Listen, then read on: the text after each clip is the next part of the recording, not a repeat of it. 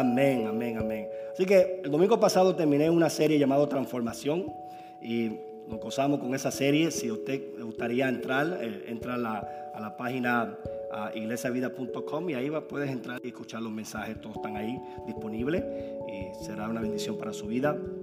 Eh, pero una cosa que quiero hoy comunicar, hoy estaba orando al Señor, Señor, que quiere que, que hables para, para, tu iglesia en este, en este día. Y, y, tuvimos una conferencia esta semana, estuvo Junior, tuvo Gloria y algunas personas aquí tuvieron la conferencia. Y, y uno, una de las enseñanzas que trajeron eh, un, pastor eh, estaba hablando acerca de algo muy maravilloso. Y, yo le dije a Junior, e, ese mensaje lo voy a predicar a la iglesia. Lo voy a predicar con mi sazón, pero lo voy a predicar. Y, estaba muy bueno. Entonces, estaba hablando con el Señor, Señor me confirmó mi corazón traerlo hoy. Así que voy le voy a hablar acerca de, eh, acerca de eso que, que, aprendimos acerca de eso. Así que vamos, vamos a la palabra de Dios, segunda de Timoteo 1 al 14. Segunda de Timoteo 1 al 14, mira lo que dice la Biblia. Dice, guardad el buen depósito por el Espíritu que mora en nosotros. Digo conmigo, depósito. Buen depósito que el Señor nos ha dado a cada uno de nosotros. ¿Sabía que cada uno de nosotros tiene un depósito del Señor? Y aquí según la Biblia nos dice que, que cuando recibimos al Espíritu Santo recibimos un depósito. ¿Sabía que todos nosotros aquí tenemos cuenta bancaria? Nosotros constantemente estamos haciendo depósito. Estamos sacando dinero, estamos depositando dinero. Muchos de ustedes eh, tienen el sistema eh, que es automáticamente la cuenta el, el banco, eh, su trabajo le transfiere el dinero cada, cada viernes, cada quincenal y usted después va y saca dinero. O le paga por cheque y usted va y deposita su dinero. Pero todos nosotros aquí entendemos el concepto de depósito porque constantemente estamos depositando en el banco. Entonces, aquí nos dice la escritura que el Dios eterno depositó en nosotros algo poderoso en nuestra vida. Cada uno de nosotros tiene un depósito de parte del Señor. Según aquí la Biblia nos está revelando que hemos recibido un buen depósito por el Espíritu Santo que mora en nosotros. Entonces tú tienes un depósito en tu corazón. Ese depósito, propósito, ese, depósito habla de, de, de, identidad, habla de, habla de, potencial, habla de dones y talento. Es, ese depósito habla de paz, eh, habla de, gozo, de paz, de los frutos del Espíritu Santo. ¿Qué Dios no ha depositado en nosotros? Habla de perdón, aceptación, amor. Y por eso dice en Mateo 10 al 8, Jesús está hablando aquí a los discípulos. Y Jesús dice a los discípulos, y nos dice hoy a nosotros, iglesia, dice, dal gracia, de gracia recibiste, dal de gracia. De gracia recibiste, dal de gracia. En otras palabras, el depósito que tú y yo hemos recibido ha sido un depósito de gracia. Ha sido un depósito inmerecido. ¿eh? Cuando, cuando, cuando su trabajo le deposita su dinero, no fue un depósito de gracia. Usted trabajó por eso. ¿Verdad? La palabra gracia significa favor inmerecido. Es algo que usted recibe sin merecerlo. Es algo que usted recibe sin, sin, sin trabajarlo, sin esforzarte para obtenerlo. Pero su salario no es un depósito de gracia. Porque usted trabajó, usted, se, usted trabajó duro, usted sudó duro, usted trabajó el overtime. ¿ah? Pero si su jefe lo llama por la oficina y le entrega la llave de un, refa, un, un, un, un refrari, ¿cómo se llama? Un refrari, eso mismo. Ni sé, ni sé cómo se dice. eso es para otra, otra gente. Para mí. Toyota, a mí. refrari, eso mismo. Eso mismo. Ni, ni, quiero uno tampoco. Si alguien, me, si alguien me bendice con eso, lo, lo vendo. Porque no tengo para mantenerlo. y no voy a impresionar a gente que no me ama. Pero eso mismo, si le entregan ese tipo de carro muy, muy caro, eso es, es un depósito de gracia. Porque usted no trabajó. El jefe le dio la pura gana de darte eso. ¿Me explico? Entonces, todo lo que tú y yo hemos recibido de parte de Dios ha sido por gracia. Por eso dice la Biblia que somos salvos por gracia, por medio de la fe. La fe recibe ese depósito y es por gracia. Y por eso Jesús le está recordando a los discípulos antes que vayan ellos a llevar el mensaje del Evangelio de Cristo, a hacerle bendición, a sanar a los enfermos. Jesús le está recordando a ellos, acuérdate que todo lo que usted han recibido, todo lo que se ha sido depositado en ustedes, ha sido depositado por gracia. Usted no lo merece, jamás lo va a poder merecer. Entonces, como, como fue recibido por gracia, fue depositado por gracia, quiero que ustedes lo den por gracia. Hello. Por eso, que, por eso cuando alguien me ofende, yo tengo que perdonarlo. No lo perdono porque lo merece, no, me ofendió. Lo que merece es una bofetada. Lo que merece es que, es que yo me vengue, ¿verdad? Pero cuando Dios me perdonó a mí, no me perdonó porque yo hice muchas buenas obras y acumulé para entonces merecer el perdón. No, el Señor me perdonó simplemente porque Cristo pagó el precio en la cruz del Calvario. Entonces yo tengo un depósito llamado perdón incondicional, perdón eterno, dice la palabra de Dios, redención eterna, salvación eterna, por pura gracia, favor y merecido. Entonces cuando alguien me ofende, alguien habla mal de mí, yo debería responder con gracia. Hello. Tengo que depositar en ello perdón. Entonces, lo que pasa es que nos olvida en el proceso o no lo sabemos que el depósito que hemos recibido de parte del eterno Dios ha sido por gracia. Y por eso que Jesucristo, antes de enviar estos apóstoles a revolucionar la tierra, a revolucionar el mundo, Él quiere recordarle a ellos que el depósito que han recibido, que todo lo que han recibido de Dios ha sido por gracia. Favor inmerecido. Digo conmigo, favor inmerecido.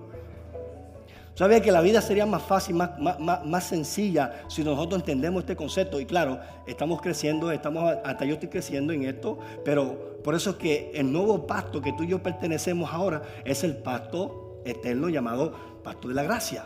Porque si tú y yo estuviéramos en el pacto de la ley, hermano, bajo el pacto de la ley todo era merecimiento. Tú tienes que merecer las bendiciones, tienes que merecer las promesas de Dios. Por eso dice la Biblia en Deuteronomio 28, si obedecieres estos mandamientos y estos estatutos, entonces estas bendiciones te alcanzarán. Pero más, más, abajo dice, pero si desobedecen los mandamientos o las leyes, estas maldiciones te alcanzarán. En otras palabras, bajo el pacto de la ley había bendición y maldición. Y la niña está diciendo amén. Ella está y dice, predica, predica, pastor, predica. Eh, ella tiene revelación del nuevo pacto, de la gracia. Ella conoce, los niños conocen, vienen fresquecitos del cielo. ¿Sabía eso? Para que nosotros los moldeamos a la tierra, pero ellos vienen frescos del cielo. Perciben, saben lo que en el cielo se mueve. Son fresquecitos. Pero escucha esto. Todo era bajo el pacto de la ley. El depósito, tú querías tener un depósito de Dios, tener la lluvia temprana y tardía, como dice la Biblia.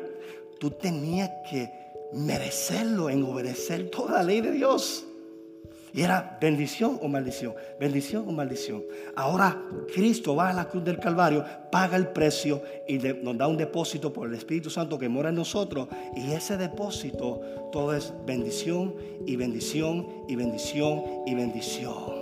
Por eso que Pablo dice a los Gálatas que Cristo nos redimió de la maldición de la ley. ¿Qué significa la maldición? Que la ley era maldita. No, la ley vino de Dios. La ley, era santa. Pero la ley nadie podía obedecerla. Nadie podía merecer el favor y las bendiciones y las promesas de Dios a través de, de obedecer la ley. Solo Cristo pudo obedecer la ley perfectamente. Y cuando ponemos nuestra confianza y fe en el Cordero de Dios, en Cristo Jesús, nuestro depósito es por gracia. ¿Ok? Entonces, bajo el pacto de la ley, yo tenía que merecerme. Bajo el pacto nuevo eterno de la gracia, todo es inmerecido. Porque alguien lo pagó. Su nombre es Jesucristo. Por eso bajo este pacto ya no hay maldición. ¿Sabía eso? Si usted es un hijo de Dios, eres una hija de Dios, usted ha sido redimido de eso. Aun cuando tú fallas, aun cuando tú cometes un error, ¿sabe algo? Tú sigues siendo bendecido. Porque es un pacto de continuamente de bendición. Y no está basado en lo que tú haces bien, sino lo que alguien hizo bien hace dos mil años atrás. Y su nombre es Jesús. Aleluya. Es su obediencia que nos ha hecho la justicia de Dios. ¿Por qué es importante entender este concepto y esta verdad?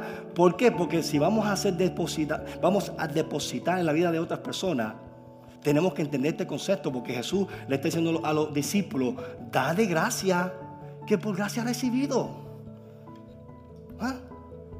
Jesús sabía que ellos iban a atravesar por el infierno, persecuciones. Cuando tú estudias la historia de, de la iglesia primitiva, ellos pasaron por el infierno, hermano. Muchos de ellos mataron a su familia. Y hay que perdonar a la persona que mató a mi familia. Nosotros nos pichan un, callo y muchachos, no queremos perdonar a nadie. queremos hacer una guerra espiritual. Estas personas le mataban a su familia por la fe en Cristo. Necesitamos la fe otra vez primitiva en la iglesia de hoy.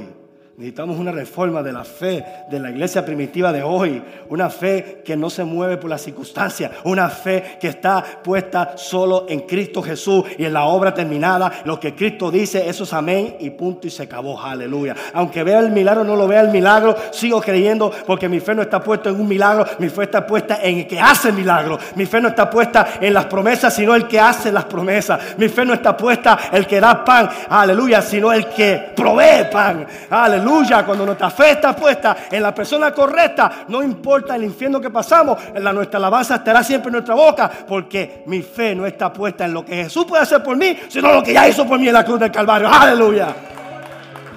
Me vengo bravo con el diablo yo. Entonces, tu fe debe estar puesta en Cristo, no en lo que Cristo puede hacer por ti. Uh. cuando tu fe está puesta ahí, ¿tú sabes lo que sucede? No importa lo que suceda, porque Cristo jamás te va a dejar. Y eso es lo que importa. Su presencia está contigo, familia. Tu presencia está contigo. Y ese es el gran depósito que tú hemos recibido. Es la presencia de Cristo. Digo conmigo, el gran depósito que yo he recibido es la presencia de Cristo, hermano. No es una casa grande, no es una unción, no es un, ministerio, es la presencia de Jesucristo. Aleluya. Y su presencia está contigo. ¿Quién contra ti, familia? ¿Quién contra ti? ¿Quién contra ti? No puedo pagar, no puedo pagar la casa, tengo su presencia. Tengo paz. Soy rico en Cristo Jesús. Entonces tú y yo tenemos un depósito. Y ese depósito ha sido dado por pura gracia. ¿Qué significa gracia? Favor inmerecido. Entienda eso, porque eh, es fácil olvidarse de eso, porque nosotros humanamente hemos sido entrenados de pequeño a merecer las cosas. Y en el mundo así, trabaja el sistema de este mundo y está bien, you know? Tiene que trabajar, tiene que esforzarse. Así trabaja este mundo y está bien y hay que hacerlo. Pero en el reino opera diferente. El Señor una vez, Señor me dijo esto, enseña a tus hijos a prepararse en una relación con el Padre Eterno, pero también a cómo lidiar en el sistema de este mundo. Hay que preparar a nuestros hijos en esos dos ambientes, porque están en este mundo todavía, pero establecerlo en la verdad, en su relación con Dios el Padre. Es una relación totalmente diferente como el mundo opera. Y tus hijos serán diestros en este mundo. Serán poderosos en la tierra. Ahora, para ser un, depositador, el punto que quiero hacer, quiero establecer este fundamento en tus corazones. Porque tú y yo estamos llamados a dar frutos. Dí conmigo, a dar frutos. Y, y, si vamos a depositar en la vida de otras personas, depositar así como constantemente estamos depositando en la cuenta bancaria, Dios nos ha llamado para depositar valor en otras personas, en servir a otras personas, a bendecir a otras personas, depositar palabras de ánimo, palabras de gracia. Que aunque la persona no merece que yo le diga esa palabra de gracia, Dios le voy a dar palabra de gracia porque Dios me ha dado a mí palabra de gracia. Entonces, estamos llamados para depositar. Y por eso es que le traje esta manzana. ¿Cuántos saben que los el, árbol de manzana, tú nunca vas a encontrar, y cualquier, cualquier fruto, ¿verdad? Nunca vas a encontrar un árbol, un árbol de manzana comiendo su propio fruto. ¿Verdad? ¿Por qué produce? para dar a otro, para alimentar a otro, para que otro coma. Entonces el árbol de fruto están diseñados para alimentar a otro, no a ellos mismos. No comen ellos mismos su fruto. Otra cosa que yo he visto es que nunca vas a encontrar un árbol de manzana yendo por Mayer, Walmart y todos estos lugares de, supermercado llevando los frutos. Ahí van los árboles, tum, tum, tum, y, liberando el fruto en estos lugares. No, la gente lo busca. Que cuando tú das frutos, la gente ha traído a ti. Cuando tú en tu trabajo, en el colegio, en la escuela, en tu trabajo, en tu casa, con los vecinos, usted es una persona que da fruto, usted número uno alimenta a otro y número dos, la gente se ha traído a ti. La gente dice, hay algo, hay algo que tú tienes, tú eres diferente, no sé, tú tu espíritu es diferente, tú tienes una actitud positiva, tú, tú estás lleno de esperanza, de paz, de gozo, porque tienes una persona que tiene fruto. Usted no tiene que ir para esforzar a la gente. Come mi fruto evangélico de mi fe. Esto es la solución. No, no. Cuando comienzas a dar fruto, la gente no pueden evitar probarte. Ah. Mm. Está bien bueno. No pueden evitar. Tú influencias a esas personas. Simplemente comienzas a producir fruto. ¿Cómo se hace eso? Qué rico está esta manzana. Perdóname, te voy a poner así, mira. Esto no es la manzana que comió Adán y Eva. Mira lo que dice Juan 15, 5. Jesús está comparando a un, árbol y es, un, es una vid. Jesús dice estas palabras. Yo soy la vid y vosotros los pámpanos. Le está hablando ahí a los discípulos y hoy en día nos habla a nosotros como hijos de Dios. El que permanece en mí y yo en él, eso es una relación. Para entender lo que Jesús está diciendo es, si ustedes permanecen en una relación conmigo, no una religión, una relación conmigo, ¿qué va a suceder? Este lleva qué? Mucho fruto. Como le dije, los frutos no, es para ti, los frutos es para otro. Es para alimentar a otro. Es para que otros coman. Dice, porque separado de mí, nada poder hacer. Separado de una relación con Cristo vivificante, e íntima, no podemos, número uno, producir fruto. Número dos, no podemos ser alguien que deposita en la vida de otras personas a nuestro alrededor. No podemos. Muchas veces, escucha esto, muchas veces nuestra fe debe ser probada por circunstancias difíciles en la vida. ¿Por qué? Porque a través de ella nosotros podemos mostrarle a otras personas que tenemos el fruto de paz. Tenemos paz. No entiendo lo que me está pasando. Es difícil, duele. Quiero gritar. Señor, quítame esta prueba. Pero la gente en tu trabajo te ven con un espíritu de paz. Y él dice, yo quiero comer ese fruto. Entonces cuando tú atraveses por situaciones difíciles, no lo tomes personal. No te enojes con Dios. No las cuestiones a Dios. Diga, Señor, ah, tú me estás preparando una plataforma para darle comer a otro. Alguien necesita comer paz. Entonces, nunca vas a encontrar un árbol de manzana haciendo eso. Comiendo su propio fruto, yendo a cada lugar diciendo, prueba mi fruto.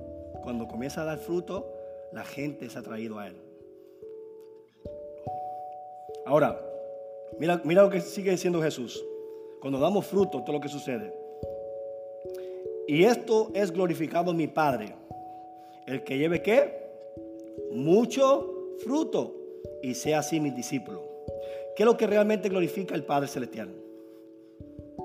Llevar fruto. Hay muchas cosas que podemos hacer espiritual, pero lo que glorifica al Padre, lo que alaba al Padre, lo que trae gloria al Padre, que eso es lo que significa glorificar, es que llevar mucho fruto, hijo. Cuando tú comienzas a dar fruto, yo escucho muchas veces a la gente, gloria a Dios, gloria a Dios, gloria, alabado sea la gloria de Dios. Si está bien, tú puedes decirlo, pero si no hay fruto, mi hijo, gloria, eso es huecas, son palabras huecas. Pero cuando tú estás lleno de fruto, hermano, aunque no tenga gloria a Dios, todavía estás glorificando al Padre. Porque Jesús dijo, cuando lleva mucho fruto, mi Padre será glorificado. ¿Por qué? Porque estás representando a tu Padre.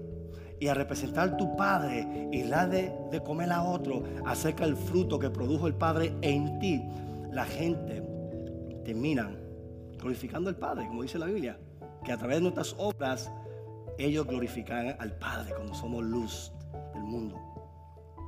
Entonces estamos aquí para alimentar a otras personas. Estamos aquí para depositar en la vida de otras personas.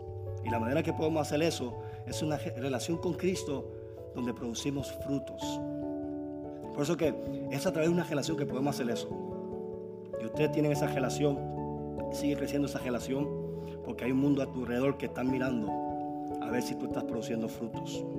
Fruto de paz, fruto de gozo, fruto de paciencia, fruto de, mansedumbre, de templanza. Mira lo que dice Gálatas 5 al 22. Dice, mas el fruto del Espíritu es amor, gozo, paz, paciencia. Wow. Mm, paciencia. ¿Eh? ¿Cuánto han ido una cita? esa cita se tarda. ¿Cuánto han ido al supermercado? ¿Eh? Ay, solamente hay dos, lugares abiertos nada más. Eso es Walmart. Y hay un montón de impíos, inconversos que están escuchándote. No digas que eres de Iglesia Vida. Esa es la oportunidad de sacar el fruto de paciencia. ¿Sabes lo que es paciencia? Paciencia no es simplemente esperar, ¿sabía eso? Porque como quiera vas a esperar, ¿verdad? Paciencia no es esperar, es tener una actitud positiva mientras estás esperando. Ah, otra vez, digo otra vez. Paciencia no es esperar, porque como quiera vas a esperar. Paciencia es tener una actitud positiva mientras estás esperando. Eso es paciencia del Espíritu Santo. Y cuando tú tienes actitud, Oh, yeah. Me acuerdo, yo, cuando estoy, yo estoy en Güemes, veo a esa gente que empiezan a, murmurar y comienzan a, a, talenta. Y, a veces me da ganas de predicarle el evangelio hoy mismo, pero a veces entiendo, no, no, no en tiempo, le voy, le voy a enseñar mi fruto. Y a veces Benjamín, mi niño Benjamín, comienza a gritar, ¡ay! Señor, ayúdame a que aquí produce un fruto, porque este Benjamín Dios me ayuda. Entonces, paciencia, hermano, no es simplemente esperar, es tener una actitud positiva mientras estás esperando. Entonces se desarrolla con el amor, la relación con Dios en nuestra vida. Y otros frutos más que podemos producir. Pero entendiendo eso, hermano, todo, todo fruto está diseñado para alimentar a otros. Otra cosa, otra cosa es que los frutos no están diseñados para mirarse. ¿ah? No es para mirar.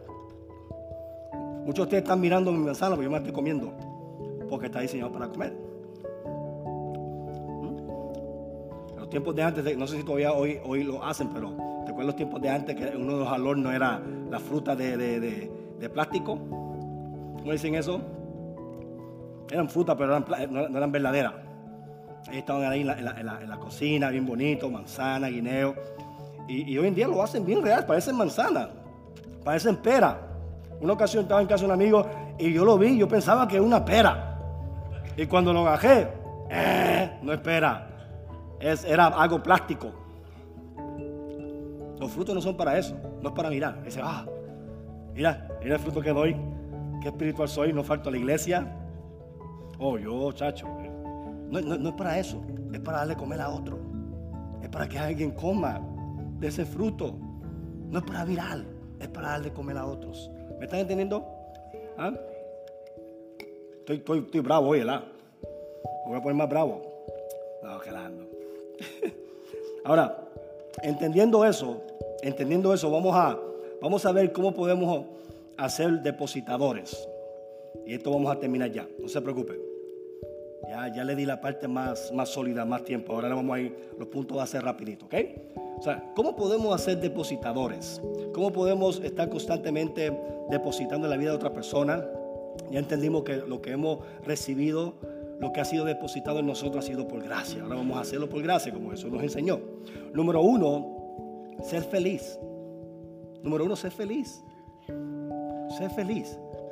Tu felicidad no está basada en, las circunstancias perfectas. No, hermano. Está basada en tu relación que tienes con Cristo. En lo que ha depositado en ti. En cuanto Él te ama. De ahí es la felicidad. No es la casa que tienes. No es el sueño que quieres tener. La posición de tu trabajo. Nada de eso, hermano. Gloria a Dios por eso. Pero nuestra felicidad está basada en nuestra relación con Cristo. En cuanto somos amados.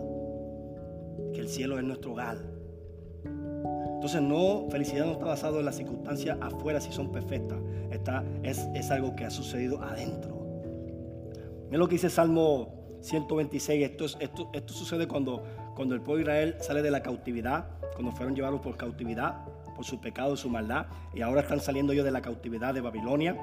Y mira lo que están diciendo este salmo acerca de, del gozo y la alegría que tienen estas personas. Dice, cuando Jehová hiciere volver la cautividad de Sion, seremos como los que sueñan entonces nuestra boca se llenará de qué? De risa y nuestra lengua de alabanza. Y entonces dirán entre las naciones, grandes cosas ha hecho Jehová con este, con esto. Grandes cosas ha hecho Jehová con nosotros. Estaremos qué? Alegres, estaremos felices. ¿Por ¿Por qué estamos felices? Porque tú y yo hemos sido libres de la cautividad del pecado hemos sido perdonados. Y, tenemos un sueño más grande que el sueño americano. Tenemos el sueño de una relación personal con el Dios eterno. Que podemos conocer a Jesús de una manera íntima. Podemos depender de Él. Aleluya. No es el sueño americano. Gracias a Dios por el sueño americano, pero hoy en día ya no es el sueño americano, es el sueño frustrado. Pero todavía tenemos a Cristo. Todavía tenemos a Jesucristo y podemos soñar a través de Cristo. Entonces ellos están diciendo, vamos a llenarnos de felicidad por lo que Dios ha hecho por nosotros. Sea feliz. Cuando usted, usted se levanta en la mañanita y usted vaya a su trabajo, vaya al colegio, vaya, usted esté consciente, yo estoy aquí para, para mostrar mi felicidad de mi relación con papá, con Dios. Dios me ha libertado de la cautividad, del pecado, de adicciones, de depresión, de soledad, de una vida sin propósito, una vida sin, sentido. Estoy lleno de propósito. Un depósito grande ha sido depositado en mí. Y por causa de esa felicidad, ¿sabes lo que sucede? La gente a tu alrededor van a comenzar a agrandecer a Dios. Van a decir, grandes cosas ha hecho Dios con esos mexicanos, con esos puertorriqueños, con esos cubanos, con esos argentinos, aleluya. Grandes cosas ha hecho Dios ellos mismos comienzan a alabar a Dios por lo que Dios está haciendo en ti. Cuando te ven sonriendo, tu boca está llena de risa. Grandes cosas ha hecho Dios contigo. Número dos, no solamente seas feliz. Deja de preocuparte por ti mismo. Deja de preocuparte por ti mismo que si la gente no te acepta, que si la gente no te ama, que si la gente no habla bien de ti, que si la gente no te visita cuando está. Mira, hermano, no se trata de, no se, no se trata de nosotros, se trata de Cristo y de su reino. No se trata. Me acuerdo cuando yo estaba yo en, eso, en eso preocupándome por mí. Ay, ay, cuando predicaba yo, me acuerdo cuando yo predicaba allá en Puerto Rico, terminaba de predicar, estaba yo esperando que la gente me dijera, wow, poderoso mensaje. Digan que sea por esos mensajes, buen mensaje, me digan que no, no prediqué. Al revés, recibía puras críticas porque yo para entonces no hablaba bien. Decía, en vez, en vez de decir parábola, decía parabola. Y cuando Jesús habló de la parábola, ahí estaba la gente riéndose. Yo pensaba que eran que estaba yo haciendo buen trabajo. Y venía la maestra de comunicar y dice, no es para loja, no es parabola, es para parábola. ok. Y después empezaban a relajar. Era como un gelajo santo, pero a la misma vez se veía como que me estaban, se estaban burlando de mí. ¿Me entienden? Entonces, yo tuve que despojarme de mí mismo. Dejarme de preocuparme por mí mismo. ¿Por qué? Porque es, no puedo ser un depositador, no puedo depositar la vida de otra persona. Cuando yo me levanto en la mañana, yo estoy siempre preocupado por mí mismo, cómo yo me siento, qué es lo que me dicen. Cuando yo quiero ser como Jesús, Jesús no vivía preocupado por sí mismo. Jesús vivía buscando en a, quién le puedo depositar algo del Padre. La vida es más simple así, más fácil. Mira lo que dice Filipenses 2, 14. Tengo que almacenar todavía. Salud. Mira lo que Pablo dice a la iglesia de Filipenses 2.14. Hacer todo sin qué? Sin murmuración y contienda. Eso está en la Biblia, hermano. ¿Sabía que eso está en la Biblia? Mm, está en la Biblia. No es, no es, no es, no, está en el libro mío. Yo no, he escrito un libro todavía. Eso está en la Biblia. Es Pablo diciéndolo. Entonces dice aquí, hacer todo sin qué? Sin murmuración y sin contienda. Cuando tú estás preocupado de ti mismo, siempre está uno quejándose, ¿verdad? Siempre está buscando algo. Siempre está buscando algo, algo, algo, algo mal en la pared. Ay, siempre. Estamos aquí en la tierra con un propósito grande para depositar vida en las personas de otro. Hermano, Dios cuenta contigo, ¿sabía eso? Dios confía en ti. Tú eres el instrumento de Él aquí en la tierra no está en el gobierno, no está en el presidente, no está, no en familia, está en la iglesia de Jesucristo, que es el cuerpo de Cristo, son la boca de Cristo, son los ojos de Cristo, son las manos de Cristo, son los pies de Cristo. Y si nosotros no vivimos depositando la vida de otra persona y estamos preocupados de nosotros mismos, no podemos ser efectivos en nuestra misión como representantes de nuestro amado Jesucristo. Y último, no solamente seas feliz, no solamente deja de preocuparte por ti mismo. Último, estés consciente y persiste en ser un depositador. Vas a necesitar ser persistente y estar consciente. ¿Qué significa eso? Tienes que estar, hacer las cosas intencionalmente. No va a suceder accidentalmente Tú tienes que pararte, levantarte e intencionalmente decir, Señor, este es el día que tú has hecho, me gozaré, me alegraré en ti. Señor, voy para mi trabajo, voy para el colegio. Señor, voy a enfrentar esta situación aquí. Ya yo sé que ayer la cosa, cuando salí del trabajo estaba un poquito malita, pero yo voy con, con, con, con una intención de ser un depositador. Voy a depositar felicidad, voy a depositar alegría, voy a depositar palabra de ánimo. Voy a orar por alguien y voy a cambiar la atmósfera que Dios me ha puesto. No voy a esperar que alguien más lo haga. Yo voy a tomar mi responsabilidad como hijo de Dios, hija de Dios, y voy a ser un depositado. Voy a estar consciente y voy a qué? A persistir. ¿Por qué? Porque hace falta persistir. Yo muchas veces se me olvida, a mí muchas veces se me olvida. Cuando te digo esto, no, no, no, no, no significa que yo he llegado a la perfección. Estoy trabajando todavía. Pero me ha ayudado a estar persistente y ser intencionalmente para poder ser un depositador en la vida de otras personas.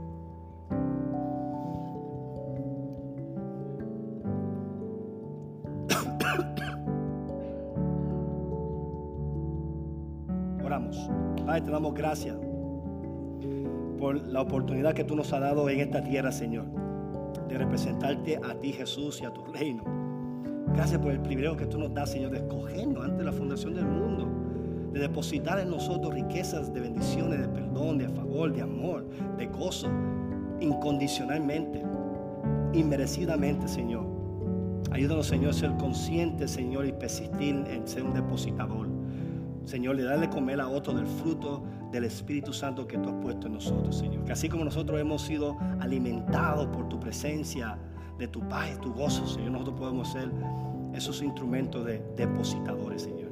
Que cada día, Señor, podemos encontrar una persona, dos personas, tres personas y poder depositar una sonrisa, depositar unas palabras de ánimo, depositar unas palabras de afirmación, depositar unas palabras, Señor, de vida en la vida de alguien, Señor. Ayúdanos a ser fiel en nuestra asignación como hijo de Dios aquí en la tierra. Glorifícate, Señor a través de nosotros, Señor. Queremos dar mucho fruto para que tu nombre sea glorificado, Padre. En el nombre de Jesucristo.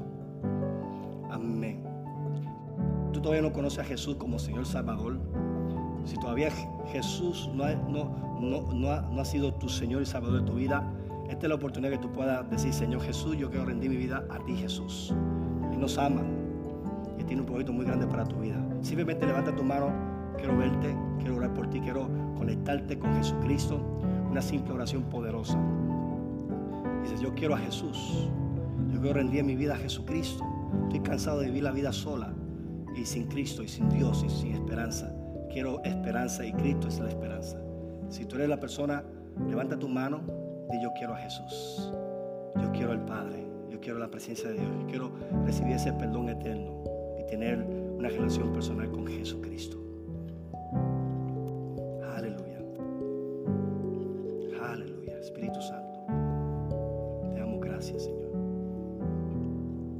Aplauso fuerte al Señor y a su palabra eterna. Amén, qué bueno es la palabra de Dios, amén, y que podemos cada vez más aprender cosas nuevas de su palabra, ¿verdad? Y podemos ser depositadores de, de amor y gozo y fe a, a, este mundo que sabemos que cada día más lo vemos en las noticias y, y en la televisión, que cada vez más se está poniendo peor, pero nosotros tenemos algo para depositar en otros, amén. Si hiciste esa oración por primera vez y... y um, y ves en tu boletín hay una tarjeta de conexión. Queremos conectar contigo, queremos